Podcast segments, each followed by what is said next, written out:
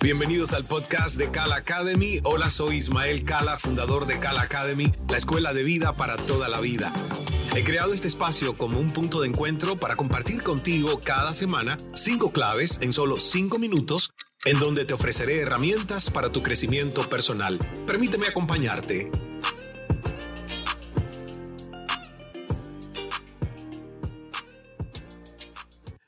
Hola, hola, ¿cómo estás? Sean bienvenidos a este episodio de nuestro podcast 5x5.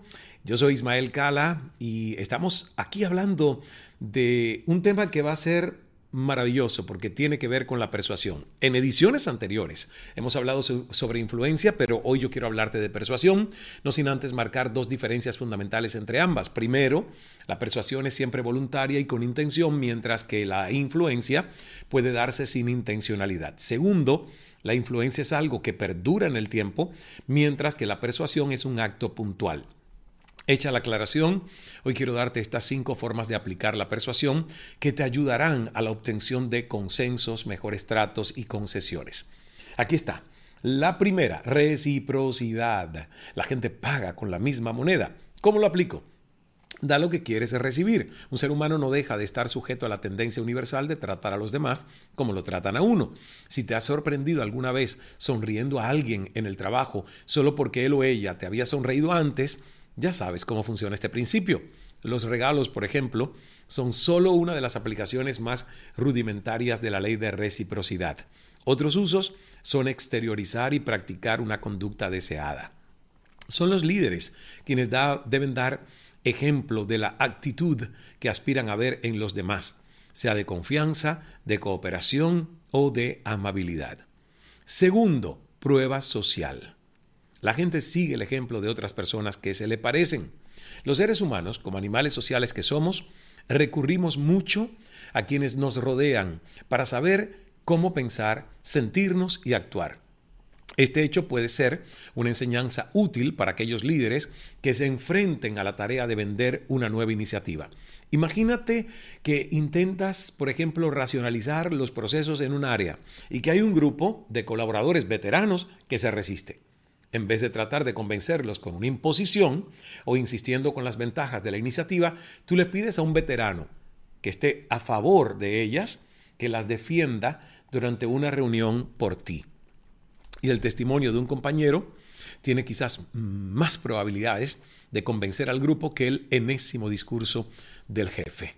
Por decirlo en pocas palabras, muchas veces la influencia se ejerce mejor en horizontal que en vertical. Y vamos a la tercera, la tercera forma de aplicar la persuasión. Y esta se llama coherencia. La gente es fiel a acciones coherentes y claras. Para un líder que quiera ver cumplidas sus indicaciones por parte de un miembro de su tribu, la estrategia está clara. Tiene que ponerlas por escrito y ser el mismo ejemplo de ese compromiso escrito. Por ejemplo, si pides planificación y organización, y tu equipo observa que no usas agenda, mm, no tengo que decirte lo que van a pensar. La cuarta forma es autoridad real. La gente respeta a los expertos. ¿Y cómo yo aplico esto? Pues deja claros tus conocimientos sin dar por sentado que son de dominio público. Hace dos mil años el poeta romano Virgilio daba un consejo muy sencillo a quienes querían tomar una decisión correcta. Haz caso a un experto. Como consejo, no sé si es acertado, pero como descripción real de la conducta humana, es ejemplar. Si los medios informativos, por ejemplo, presentan la opinión de un experto reconocido sobre un tema, el efecto en la opinión pública es demoledor. En la selvática complejidad de la vida contemporánea, un experto bien elegido ofrece un camino valioso y eficaz hacia la toma de buenas decisiones. Y la quinta forma de aplicar la persuasión es la escasez. La escasez. La gente quiere más de lo que menos se puede tener. Repito, la gente quiere más de lo que menos se puede tener. ¿Cómo lo aplico? Destaca las ventajas singulares y la información exclusiva. Informar sinceramente a un compañero de trabajo sobre una ventana de oportunidad a punto de cerrarse, como por ejemplo la oportunidad de ser escuchado por la jefa antes de que emprenda unas largas vacaciones. Pero cuidado, ¿eh? No confundamos persuadir con el chisme o con una, una mentira de manipulación.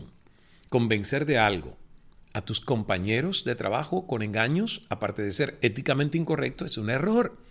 Y las tácticas engañosas solo surten efecto a corto plazo, si es que los surten alguna vez, porque sus efectos a largo plazo son perniciosos, sobre todo dentro de las organizaciones que no pueden funcionar debidamente si no están cimentadas en la confianza y la cooperación. ¿Y tú? ¿Qué podrías aprender o mejorar de estos cinco principios con tu tribu o grupo natural? Te los recuerdo. El primero, reciprocidad. El segundo, prueba social. El tercero, coherencia. El cuarto, autoridad real. Y el quinto, escasez. Gracias por estar con nosotros para aprender de estas cinco formas de aplicar la persuasión y espero que las apliques desde el buen corazón, las intenciones correctas, la humildad y la influencia positiva. Ese es el liderazgo que queremos ver en el mundo.